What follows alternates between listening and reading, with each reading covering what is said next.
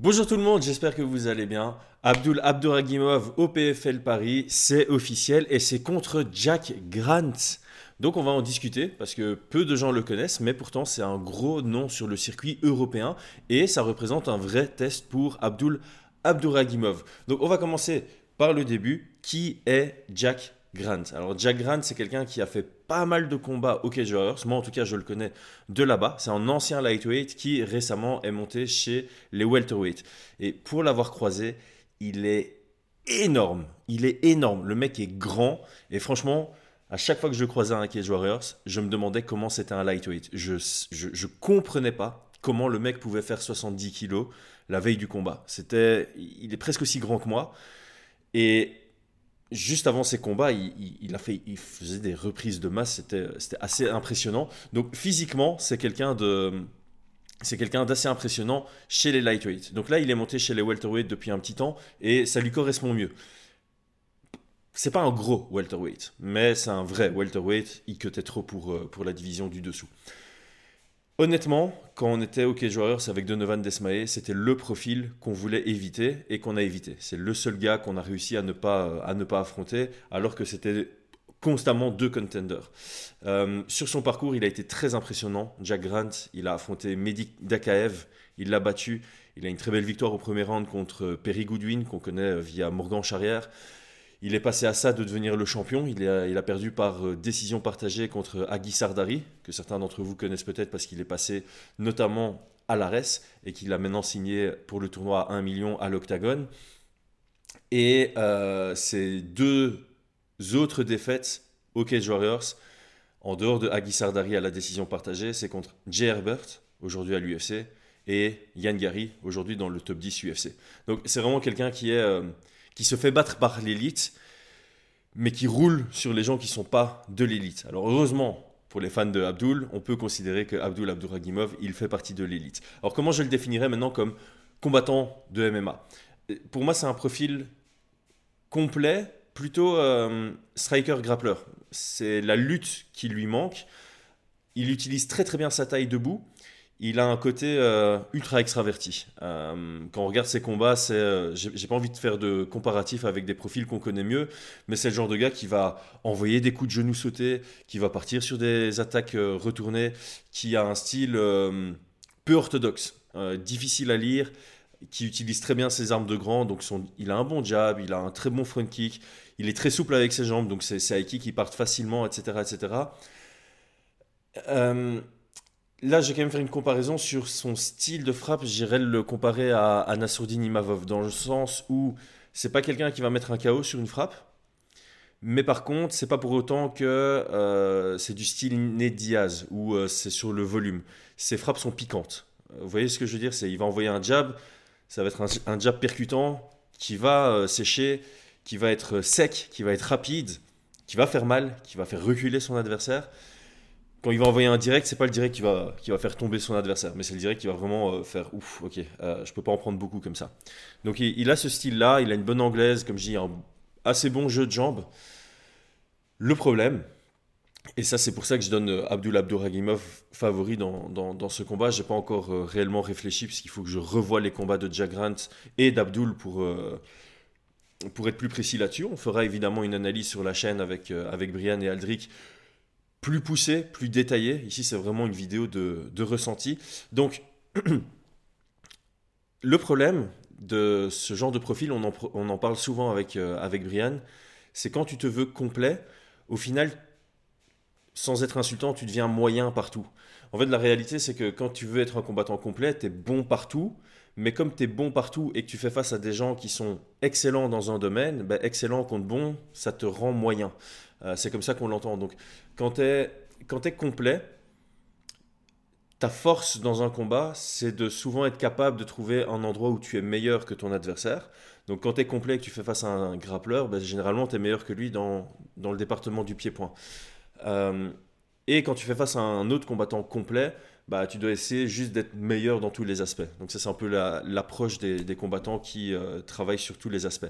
Quelqu'un comme Abdul Abdouragimov, c'est quelqu'un, il l'a déjà dit, euh, quand j'ai reçu Clément sur la chaîne, il l'avait aussi dit, ils veulent prendre la voie Khabib Nurmagomedov, c'est-à-dire il a son domaine de prédilection et ils veulent continuer à le perfectionner et ils veulent travailler sur comment faire en sorte que la majorité de mes combats sont dans mon domaine de prédilection et comment m'assurer que je domine 100% de mes futurs adversaires dans ce domaine-là qui est le grappling. Et donc sa force ici, c'est comme je le disais, Jack Grant, là où le bas blesse, c'est sa lutte, offensive comme défensive. Il a un bon grappling, mais il a surtout un bon grappling quand il est au-dessus. Quand il est en dessous, il y a vraiment des ouvertures. Et donc il y a vraiment un chemin qui est tracé pour la victoire pour Abdul. C'est l'amener au sol et faire comme d'habitude, en fait. Je pense que Abdul Abduragimov, jusqu'à présent, quand il amène quelqu'un au sol, c'est le début de la fin pour son adversaire. Et ici, ce ne sera pas différent pour Jack Grant. La vraie différence qu'on a avec, par exemple, Brad Wheeler, le précédent adversaire d'Abdul Abduragimov, c'est que tant que c'est debout, c'est dangereux. C'est vraiment dangereux. Dans le sens où, je l'ai dit, il n'y a pas ce risque. Ça peut toujours arriver, ça reste du MMA, mais le risque de prendre un coup qui te met KO est moins existant contre un Jack Grant que contre quelqu'un, euh, contre un Cédric Doumbé par exemple. Ceci étant dit, Jack Grant utilise des techniques qui sont quand même assez violentes. Donc c'est pas quelqu'un qui va te mettre KO sur une frappe avec son anglaise. Par contre, il peut t'envoyer un coup de genou qui t'éteint.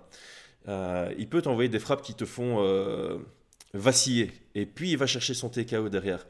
Il peut aussi te faire peur et jouer avec ses armes longues. Les, les front kicks, ça te donne ça te rend attentiste à shooter dans les jambes, comme euh, Aldric l'a très souvent dit sur notre, euh, sur notre chaîne.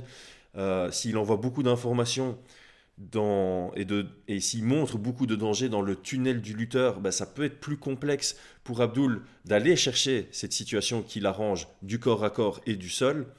Et ça signifie que ça va rester plus longtemps debout, période pendant laquelle bah, il y a un certain risque. Il s'est fait toucher par Brad Wheeler, s'il se fait toucher par Jack Grant, il sera, ouais, ce sera plus dangereux. Donc, Brad Wheeler, je pense que quand on avait fait notre analyse, je suis pas allé vérifier, mais je crois qu'on avait dit que c'était un 90-10 à l'avantage de Abdul. Ici, on en est loin. On n'est pas du tout dans ce genre de configuration. On, est, on se rapproche. J'ai pas donné de chiffres parce que, comme je le disais, j'ai besoin d'analyser. Mais voilà, avec Brian, on a vite fait parler hier. On se situait plutôt autour de 65-35. Donc, on commence vraiment à aller vers euh, des vrais tests pour Abdul. Et bah, ce qu'on veut dans une progression, c'est répondre à un maximum de questions euh, quel est le potentiel, quel est le plafond d'Abdoul? Et là, clairement, ben, c'est encore une fois le genre de profil, comme ce sera le cas pour euh, la plupart des futurs adversaires d'Abdoul, c'est ben, il ne faut pas que tu restes trop longtemps debout. Tant que ça reste debout, il faut pas que tu te fasses connecter avec des trucs dangereux et il faut que tu sois capable de casser cette distance rapidement. Une fois que tu as cassé cette distance rapidement, il faut que tu sois capable d'amener au sol sur ta première tentative et de soumettre ou de finaliser au sol. Ça, c'est vraiment ce qu'on veut voir contre un profil contre Jack Grant pour vraiment se dire, ok, ben Abdul, vraiment, il y a, y a de l'avenir. Alors maintenant, je vais finir mon podcast sur plus un questionnement. Euh, alors, je vais faire une petite pause. Que pensez-vous de l'annonce? Est-ce que vous connaissiez Jack Grant? Euh, Est-ce que vous êtes satisfait? Franchement, la carte du PFL, elle devient vraiment bonne. Hein, entre bah, Doumbé contre Baki, maintenant on a Abdul contre Jack Grant, c'est vraiment un très chouette combat. On a Abirora qui vient de signer, on a les rumeurs pour les Bouganem, ce sont des name value évidemment. C'est toujours euh, intéressant de voir comment des gars du Muay Thai de très haut niveau font leur transition vers le MMA. Ok, donc ma dernière question c'est qu'est-ce qu'ils font avec Abdul Parce qu'à la base, ils l'avaient signé en disant on te fait combattre au PFL Paris en cas de victoire, et je crois même en cas de défaite, tu rejoins le tournoi en lightweight. Ici, si je dis pas de bêtises, le combat, ah, j'aurais dû vérifier, mais je pense que le combat a été annoncé en welterweight. Alors certes, c'est contre un, ancien euh, lightweight, mais encore une fois, tu n'es pas dans, dans l'objectif qui était initial. Si ton objectif c'est de faire le tournoi en lightweight, pourquoi ne pas prendre un super fight en lightweight maintenant? Et surtout, pourquoi ne pas simplement rentrer dans le tournoi immédiatement? Parce que le combat, c'est début mars, et le premier tour de la saison régulière du PFL du tournoi international, c'est le 30 mars, ou c'est fin mars, quelque part par là. Et il y a six, événements, je pense, six événements entre fin mars et fin juin sur la saison régulière. Après ça, ça passe, euh, ça passe au playoff. Donc ça veut dire que après ton combat au PFL Paris, tu dois faire deux combats avant fin juin pour entrer dans le tournoi. Donc je ne sais pas trop si ils vont l'utiliser comme euh, Cédric Doumbé pour des super fights ou s'il va quand même réussir à rentrer dans le tournoi après ça. Merci à tous, c'était Chris, abonnez-vous, à très vite.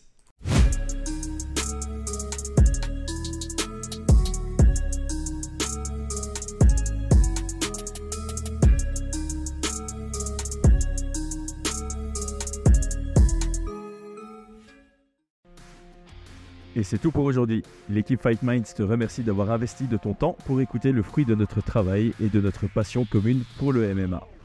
Nous t'invitons à t'abonner à notre podcast et à nous mettre un petit 5 étoiles si notre travail te plaît, ça nous donnera toujours de la force. Et si tu veux donner un petit coup de pouce à notre projet, parle de nous autour de toi, ça contribuera à notre développement. Nous sommes également sur Twitter et YouTube, viens nous y retrouver pour échanger. A très vite pour plus de contenu sur l'art de la bagarre.